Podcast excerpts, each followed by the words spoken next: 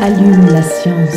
C'est une des nombreuses manières d'essayer de comprendre l'homme. Eh bien, imagine que toute forme de vie sur Terre meurt instantanément et que chaque molécule de ton corps explose à la vitesse de la lumière. Une sorte de, de relativisme absolu. Inversion complète de la charge des protons. La Terre va entendre ces mots. Allume la science.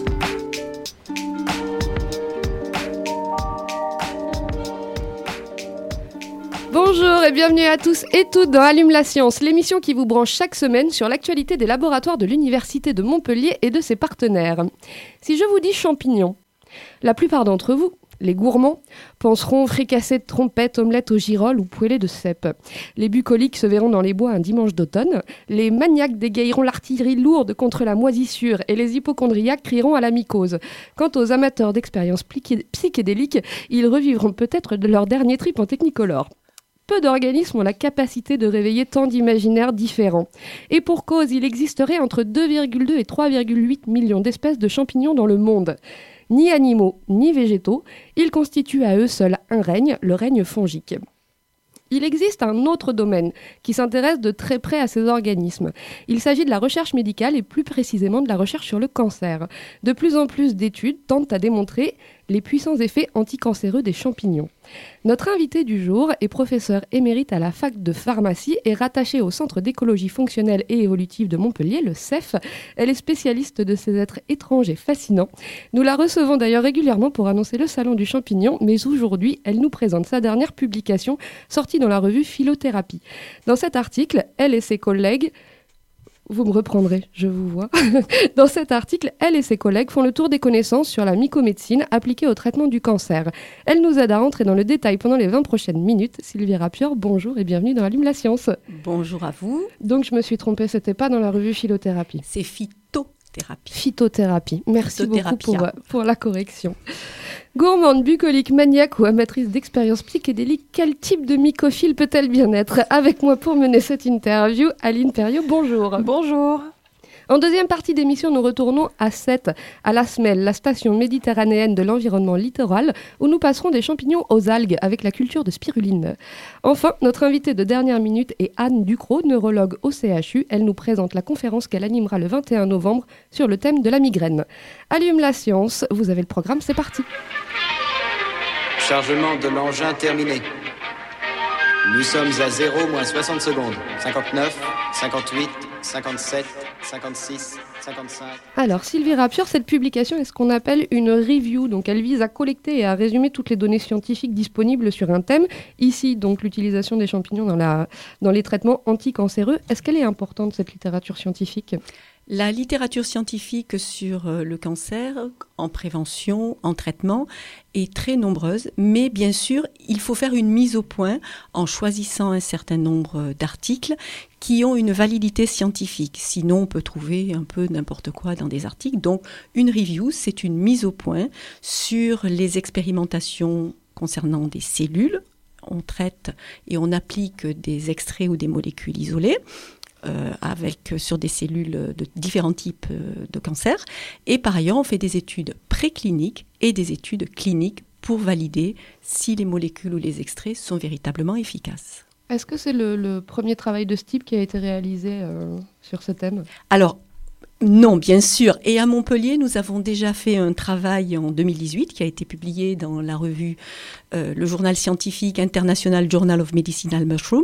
Il a été initié par Stéphanie Arnoux, qui était maître de conférence à l'Université de Montpellier et qui maintenant est à Toulouse, et deux de mes collègues qui sont le Sylvie Morel et euh, le professeur Françoise Fons. Et donc, ça a été publié euh, sur des champignons, sur le, profil et le potentiel des champignons appartenant à l'ordre des bolétales, donc les cèpes dont vous parliez tout à l'heure, mais également de différents bolets, pour voir leur potentiel sur des cellules anticancéreuses. Alors, on parle donc de, de mycomédecine, pardon. Est-ce que c'est courant en santé en général d'avoir recours aux champignons? Non, pas du tout. En fait, euh, les différentes pharmacopées, s'agissant de la pharmacopée française, européenne, d'une part, et d'autre part les pharmacopées asiatiques, ayurvédiques en Inde ou chinoises, ne vont pas avoir la même approche vis-à-vis euh, du monde végétal, animal ou fongique. Donc les pharmacopées asiatiques vont beaucoup plus utiliser, euh, par exemple le ganoderme luisant, comme une ressource naturelle potentiels ou avérés, euh, ayant des molécules à vertu, j'utilise ce terme vertu plutôt que propriété anticancéreuse. Et en Europe, est-ce qu'on a déjà développé des médicaments qui soient issus de champignons? Alors oui, il y a notamment euh, un médicament qui s'appelle le, le Gilenia, qui est tiré d'un champignon euh, dont le nom de genre est Cordyceps. Et ce médicament qui est sur le marché, qui est donc euh, administré dans les différents hôpitaux, y compris à Montpellier, c'est, est utilisé dans un traitement préventif de la sclérose en plaques. Entendons-nous bien, on ne guérit pas de la sclérose en plaques, mais certains patients, quand le traitement est pris au début d'une pathologie, peut contribuer à un certain bien-être du patient en question. Alors donc en lisant cette, euh, publication, euh, on, apprend l'existence de différents composés bioactifs du champignon. Vous citez les acides phénoliques, les flavonoïdes, les polysaccharides, les terpénoïdes ou encore les protéines qu'on connaît plus. Ces composés, on ne les trouve que dans les champignons Non, pas du tout. Ils ont été surtout travaillés au niveau des plantes, puisque vous savez que les plantes, vous les voyez tous les jours. Les champignons, il faut les chercher. Ils ne viennent pas à vous aisément. Donc euh, les molécules les plus faciles à trouver, c'était en effet les polyphénols, les flavonoïdes, les acides phénols dont vous avez parlé.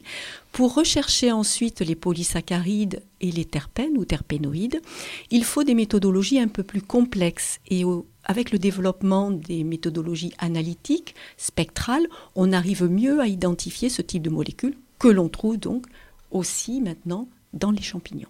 Alors justement, ces, molécules, en tout cas ces composés actifs, on, va en venir à votre sujet de publication, comment ils peuvent agir sur le cancer alors? Alors, il y a différentes voies d'action euh, sur les cellules cancéreuses, puisque tout se traite d'abord sur des cellules. Et la voie qui a intéressé l'équipe indienne avec laquelle nous avons travaillé est la voie de la mitochondrie. Mais il y a bien sûr d'autres voies possibles pour essayer de cibler une cellule cancéreuse, puisque la cellule cancéreuse est une cellule qui ne s'arrête jamais de se développer. Alors justement, vous écrivez aussi que la recherche souhaite développer des thérapies alternatives, donc plus sûres et plus efficaces que les traitements classiques, qui euh, cibleront plus efficacement les cellules cancéreuses grâce à l'activation de la voie apoptotique. Est-ce que vous pouvez nous dire en quelques mots ce que c'est que l'apoptose et pourquoi c'est une cible importante pour les thérapies anticancer Alors, l'apoptose, c'est la mort cellulaire. Or, une cellule cancéreuse n'arrête pas de vivre. Donc il faut essayer qu'elle s'arrête de se développer. Et bien sûr, la thérapeutique ou les thérapeutiques en chimiothérapie euh, sont des thérapies très efficaces, chimiothérapie et radiothérapie. Donc là, nous sommes à la recherche de nouvelles molécules, des ressources naturelles qui pourraient être utilisées potentiellement pour améliorer euh, un traitement déjà existant et non pas s'en substituer, bien entendu. Hein. Donc euh, l'apoptose, c'est essayer à tout prix d'arrêter une cellule cancéreuse de se développer. Donc c'est fondamental. Alors je reviens sur la question que vous avez évoquée rapidement tout à l'heure, celle des, mitochondries. On en parle beaucoup dans la publication. C'est les structures génératrices d'énergie qui sont considérées comme la centrale électrique de la cellule. Euh, comment est-ce qu'elles sont spécifiquement impliquées dans le développement des cancers, ces mitochondries? Alors là, ça reste moins mon domaine que mes collègues. De l'université de Calcutta en Inde, euh, je pense qu'ils ont estimé que cette voie était celle qui était la moins connue donc une des pistes potentielles à développer par rapport au doctorat de la première auteure qui est Sudesh Nanandi et c'est le choix qu'ils ont fait dans cette équipe de développer plutôt la recherche sur la voie mitochondriale peut-être moins travaillée que les autres voies potentielles. Et est-ce que dans l'idée, euh, le, principe, ce serait de couper justement l'énergie nécessaire à la prolifération des cellules cancéreuses en agissant sur cette centrale électrique? Ça pourrait être une des voies, voilà, on coupe l'énergie un peu comme l'électricité, et donc ben, on se retrouve dans le noir quand il n'y a plus d'électricité. Peut-être que si on ne donne plus d'énergie à une cellule, elle va s'arrêter de se développer. J'ai pas encore dit qu'elle allait mourir, nous sommes d'accord. hein. Ça, on sait le faire avec euh, d'autres d'autres euh, principes que ceux des champignons ou on ne sait pas le faire du tout? Alors, je pense que les thérapies qui sont peut-être mises à jour euh, et utilisées par les médecins, ils vous en diront un peu plus que moi, n'ayant pas les compétences dans ce domaine-là. Complètement. Merci de cette réponse. Alors, vous dites que plus de 600 essais, essais cliniques pardon, ont été réalisés aujourd'hui avec des champignons médicinaux. Alors, qu'est-ce qu'il en ressort de ces 600 essais cliniques? Alors, la première des choses, c'est qu'il n'y a pas de protocole et de consensus international. Donc, c'est très difficile de pouvoir comparer toutes ces études les unes par rapport aux autres. Euh, il faudrait déjà que tout le monde s'entende et vous comprenez bien que chacun garde ses prérogatives. Donc, ça ne sera pas aisé. Il y a des pistes potentielles, comme vous l'avez dit, les molécules qui sont utilisées ce sont les bêta-glucanes, ce sont des polysaccharides qui ont un des meilleurs potentiels dans les essais précliniques publiés et les essais cliniques et les terpénoïdes auxquels vous avez fait référence tout à l'heure également. Donc ce sont des pistes qui sont à envisager et on est maintenant au stade et à la phase 1, à la phase 2 ou à la phase, à la phase 3 des essais cliniques. Comme pour un médicament, on a une autorisation de mise sur le marché. Il y a différentes phases. Pour les extraits ou les molécules isolées de champignons, c'est la même chose. Alors, est-ce qu'il y a euh, justement des familles de champignons qui, qui sont plus intéressantes que d'autres?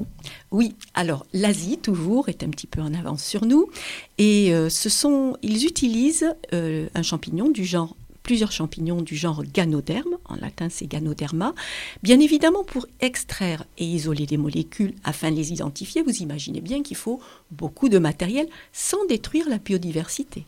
Donc ils vont passer par voie biotechnologique pour les développer et les Asiatiques ont beaucoup cultivé le- les ganodermes pour en extraire des molécules qui s'appellent les acides ganodériques, qui sont testés sur les cellules en études précliniques et en études cliniques. Et on pourrait envisager de l'appliquer à tout type de cancer ou alors il y a des cancers qui sont euh, plus réceptifs que d'autres? Alors, déjà, il y a des cancers qui sont plus réceptifs que d'autres, mais là, je suis moins compétente par rapport à un médecin, mais surtout qu'à une molécule donnée, si on fait différents tests sur cellules, on va faire sur les cancers de la prostate, sur les cancers ovariens, du sein, et il va y avoir des réponses différentes en fonction du type de cellule utilisée. Donc on ne peut jamais prédire sur quel type de cellule cible une molécule isolée va agir avec un fort pourcentage de, réussite, entre guillemets. Vous- avez dit qu'il était difficile justement de comparer ces 600, euh, ces 600 essais cliniques. Comment on- donc vous, avez ouvert une piste, celle d'un protocole international? C'est engagé ça ou c'est encore Ah, compliqué non, non, non, il reste à faire et je ne suis pas médecin, donc euh, ça sera probablement pas moi qui vais faire cette démarche. Ça ne fait que constater. Euh, certains oublient de mentionner si le champignon utilisé est sec ou frais, donc du coup les calculs ne sont pas comparables. Euh, on ne sait pas si euh, les cellules sont utilisées sur un certain nombre de fois et de répétitions, donc est-ce qui est euh, valide comme résultat, et puis le nombre de patients. Hein. On peut mettre en doute certaines fois le nombre de patients ciblés. Oui, donc il y a beaucoup de pistes sur lesquelles agir. Oui. Alors, on, on a lu aussi dans cet article qu'il est scientifiquement prouvé qu'une alimentation riche en certains champignons aide à guérir certains types de cancers. Est-ce qu'on peut vraiment dire ça? Non. Non, non. Là, c'est une, c'est une erreur de mots en anglais, et là, je dois dire que j'avais bien prévenu mes co-auteurs euh, euh, indiens. On ne guérit pas d'un cancer en prenant des compléments alimentaires. C'est en préventif, en accord avec le corps médical, bien entendu. Et avant d'arriver à avoir et de pouvoir publier que l'on guérit d'un cancer en utilisant une molécule issue véritablement de plantes ou de champignons, je pense que nous aurons d'autres interviews. Alors, on, on sait que toutes les plantes ont potentiellement, enfin beaucoup de plantes ont potentiellement un, un- un effet toxique. Les champignons, on y pense encore plus qu'avec d'autres plantes. Euh, Est-ce que c'est le cas? Est-ce que les champignons sont potentiellement plus toxiques que d'autres plantes en, en général? Et comment on fait pour euh, gérer ces questions de sécurité? Alors, je ne sais pas si le terme plus toxique est juste, mais en tout cas, au moins aussi toxique et aussi mortel. Si vous prenez une plante avec la conite, la digitale, ce sont des plantes mortelles. Si vous en faites une infusion, euh, non, vous n'allez pas en faire peut-être une deuxième. Mais les champignons c'est un acte gratuit. On va le cueillir, donc on est content, on fait des photos avec son portable, on le montre et puis on mange. On invite les copains, on est sûr qu'on le donne à sa grand-mère. C'est ce qui est arrivé il n'y a pas très longtemps. Et en fait, euh, nous avons euh, deux listes, donc la mycoliste et la phytoliste, qui nous nous permet d'être contactés par les centres antipoison. Et en ce moment, nous avons 20 cas, 20, 30 cas par jour euh, de sollicitation de la part des, des centres antipoison parce que d'aucuns a mangé un champignon qui ressemble à un agaric. Ben non, c'était pas le bon parce qu'il jaunit beaucoup. Juste en France? Ah oui, ah oui, c'est juste. Alors c'est euh, la France métropolitaine euh, et la Belgique depuis peu de temps. Et là, nous avons tous les jours les agariques, les, les, euh, les lépiotes élevées qui sont confondues, hein, ce qu'on appelle la, la Macrolepiota procera, le Saint-Michel, qui est confondu avec des espèces très proches, mais qui va vous donner des bonnes gastroentérites. Bon, et puis il y a des cas mortels, hein, donc avec la manite phalloïde. Vous, nous, parliez tout à l'heure justement des, applications qui finalement peuvent aussi faire plus de mal que de bien. Oh oui, nous avons cette année un développement des applications. Alors je ne vais pas en citer pour ne pas leur faire de publicité, euh, mais nous avons eu plusieurs cas sur la mycoliste avec des patients qui arrivent en disant oh, mais j'ai regardé avec mon téléphone portable euh, avec telle application, je suis sûre que c'est le mousseron de printemps et, en fait c'était l'antholome livide. Comment penser qu'en octobre, on ait un mousseron de printemps qui, qui pousse. Donc euh, le, les applications, il faut s'en méfier. Il vaut mieux aller voir quelqu'un de compétent, qui sache reconnaître. Donc son pharmacien, par exemple? Alors, les pharmaciens, je vais parler au moins de ceux de Montpellier, depuis 30 ans ou 40 ans, ont de la mycologie en quatrième année de pharmacie, toute la promotion des 230 étudiants de pharmacie. Et en cinquième année, euh, dans la filière officine, nous avons 100 étudiants, ou à peu près. Et alors là, ils ont beaucoup, beaucoup de, de, mycologie, les travaux pratiques, les cours magistraux, ils peuvent faire des sorties sur le terrain avec la Société d'horticulture et d'histoire naturelle de l'Hérault pendant le week-end qui organise des sorties tout public. Très bien, on vous remercie beaucoup. Donc on comprend bien le message. Les champignons, c'est plein d'espoir, mais attention quand même, c'est bien ça. Tout à fait. Merci beaucoup Sylvie Rapior et à bientôt j'espère. Merci à vous.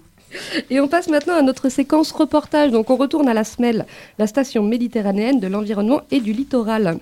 Oui, et pour ce quatrième reportage, on va suivre Léa Gianecchini, qui est assistante ingénieure à la station marine et qui est responsable de la plateforme recherche et développement. Elle va nous expliquer comment et pourquoi elle cultive de la spiruline. Euh, on a plusieurs euh, axes, on va dire, de, de, bah d'intérêt.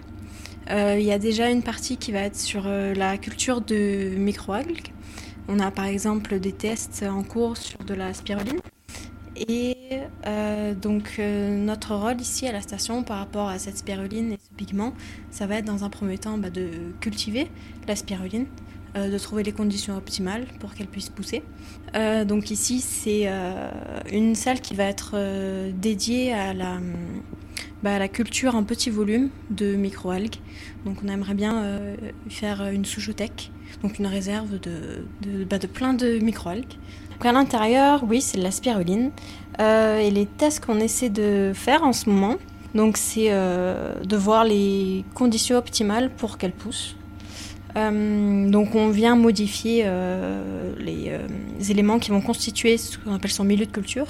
Et là on essaie de voir quelle forme d'azote ou de phosphore est la meilleure pour bah, la croissance de cette spiruline. On a deux incubateurs on les a réglés sur deux températures différentes pour essayer de voir aussi euh, bah, si la température a un effet. Euh, enfin, trouver la température optimale pour euh, la croissance. Alors, la plateforme, elle s'appelle Recherche et Développement, vous nous avez dit. Est-ce que ça veut dire qu'après, vous travaillez avec des industriels qui viennent s'intéresser à vos résultats? C'est ça, oui. Bah, en fait, c'est des projets qui sont vraiment liés euh, bah, à des entreprises ouais, oui.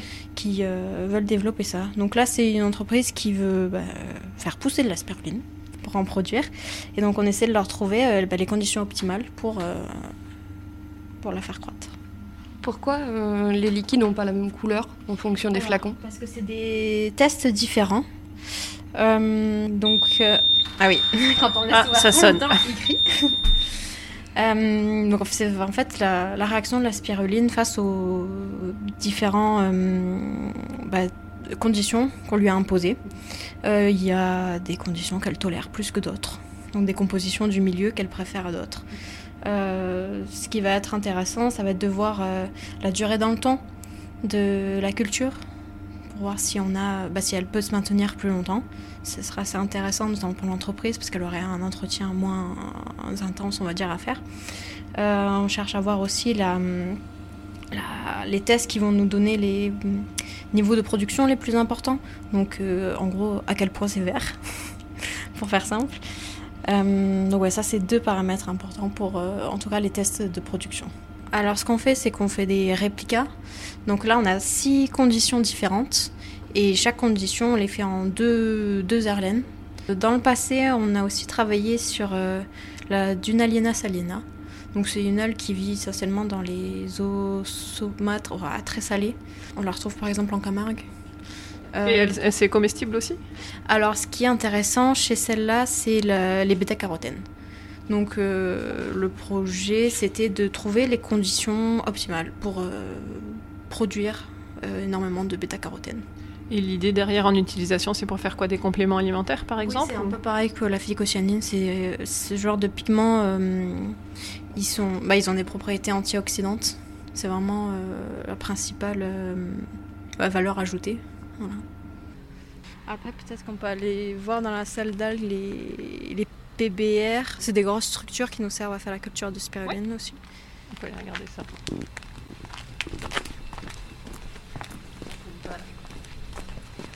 Donc ici, c'est pour euh, la culture de spiruline, mais en grand volume. Parce que un- ce qui est important, en fait, en- dans les travaux d'écologie comme ça, c'est euh, de passer des petits volumes, on va pouvoir avoir des conditions très contrôlées, à des plus grands volumes qui vont être plus représentatifs de, bah, de l'état naturel, en fait, des organismes euh, qu'on cultive. Euh, donc ça, c'est ce qu'on appelle des PBR, donc euh, photobioréacteurs, qui peuvent, ouais, ceux-là, ils font une centaine de litres. Euh, donc là, on n'est pas encore en culture, mais c'est là-dedans qu'on viendra mettre nos. Une fois qu'on aura validé les, nos petits tests en incubateur, on pourra les réaliser dans ce genre de structure pour bah, valider en fait nos hypothèses principales.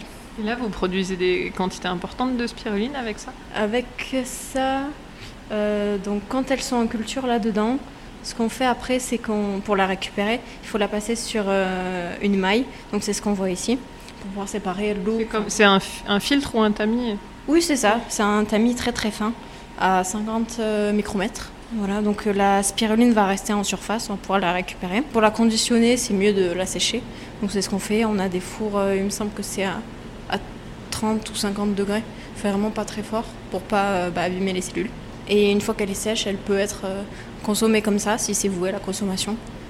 Ou alors euh, suivre des phases euh, d'extraction pour retirer les pigments comme la phycocyanine.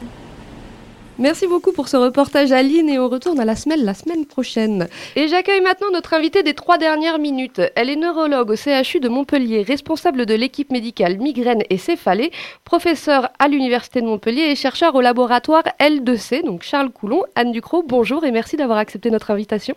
Bonjour. Donc, euh, avec vous, nous allons parler d'une conférence organisée par le service qualité de vie au travail de l'université sur le thème de la migraine. Un événement ouvert à tous mais sur inscription qui se déroulera le 21 novembre prochain sur le campus Triolet. Alors, pour commencer, Anne Ducrot, quand on parle de migraine, on parle de quoi? Quelle est la différence avec un, un mal de tête classique?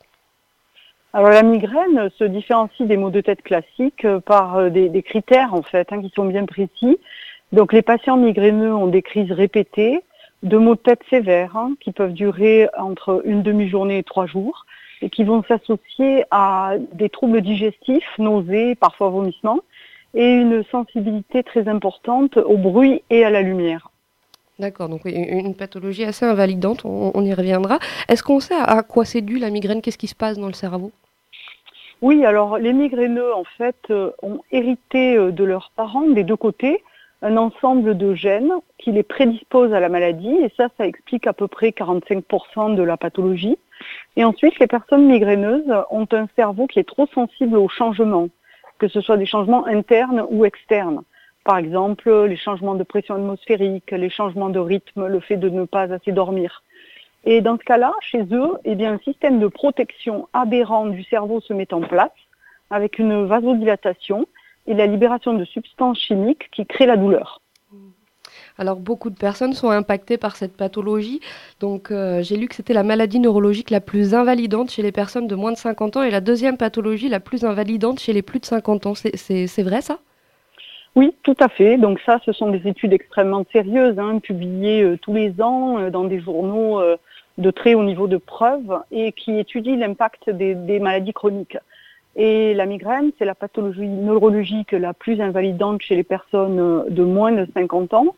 Et en termes de, fréquence, hein, dans la population, on peut estimer qu'il y a 15% de, de, de migraineux, à peu près dans tous les pays, un peu plus ou moins selon les continents.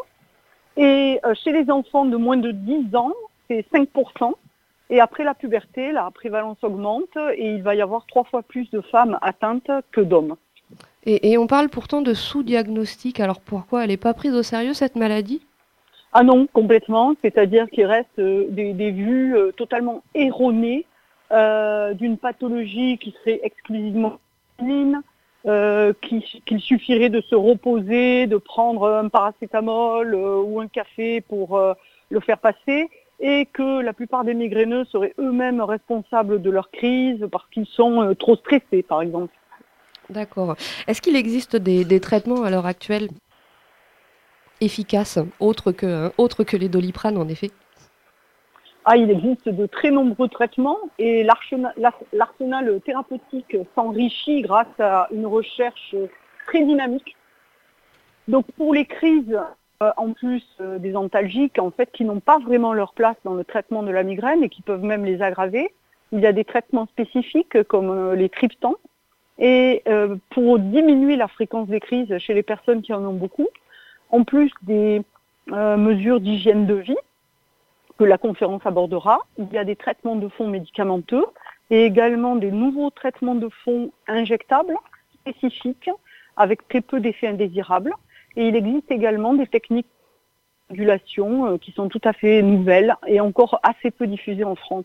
Et oui, avec des, des, des problématiques de remboursement, je crois. Euh, on, on... Alors, oui. malheureusement, en France, euh, pays de la sécurité sociale, hein, euh, il faut noter que tous les derniers traitements les plus efficaces et les mieux tolérés de la migraine ne sont malheureusement pas accessibles et pas remboursés. Pour certains, les patients doivent les acheter eux-mêmes avec un coût euh, qui peut être exorbitant euh, de 250 euros par mois. Et euh, pour les autres traitements qui sont pris en charge à l'hôpital, eh bien le souci c'est que euh, les services spécialisés dans la migraine sont peu nombreux avec l'exception d'un anticorps anti-CGRP qui est maintenant disponible à l'hôpital, mais seulement depuis quelques mois, euh, mais qui, euh, puisqu'il est disponible à l'hôpital, sera victime d'une sorte d'effet d'entonnoir, puisqu'il y a beaucoup de migraineux sévères en France, les migraineux sévères sont quand même assez nombreux dans la population. Il va y avoir un effet d'entonnoir pour l'accès au traitement. Et oui, on, on, on, vous remercie, on vous remercie beaucoup. Euh, il y aurait vraiment beaucoup de questions à poser sur la migraine et c'est bien pour ça que vous donnez cette conférence. Donc je répète, elle aura lieu le 21 novembre prochain de 12h30 à 13h30, c'est bien ça? 12h15 je crois. À 13h30 sur le campus Triolet et elle est ouverte à tous. Vous, vous, vous confirmez, oui? Je ne sais pas si vous m'entendez bien. Oui, je oui. confirme. Et d'ailleurs, euh, ils ont dû changer l'amphithéâtre car il y avait déjà 320 personnes inscrites. Euh, voilà, donc euh, renseignez-vous sur le lieu exact. Très bien, oui, je, mettrai toutes les informations donc sur la page de notre émission, sur le site de Divergence et sur le site de l'université. Un grand merci à vous, Anne Ducrot. Merci. Au, au revoir, merci. Au revoir. Allume la science, c'est fini pour aujourd'hui. Un grand merci à Tom Chevalier pour la réalisation de cette émission. On se retrouve la semaine prochaine. D'ici là, restez branchés.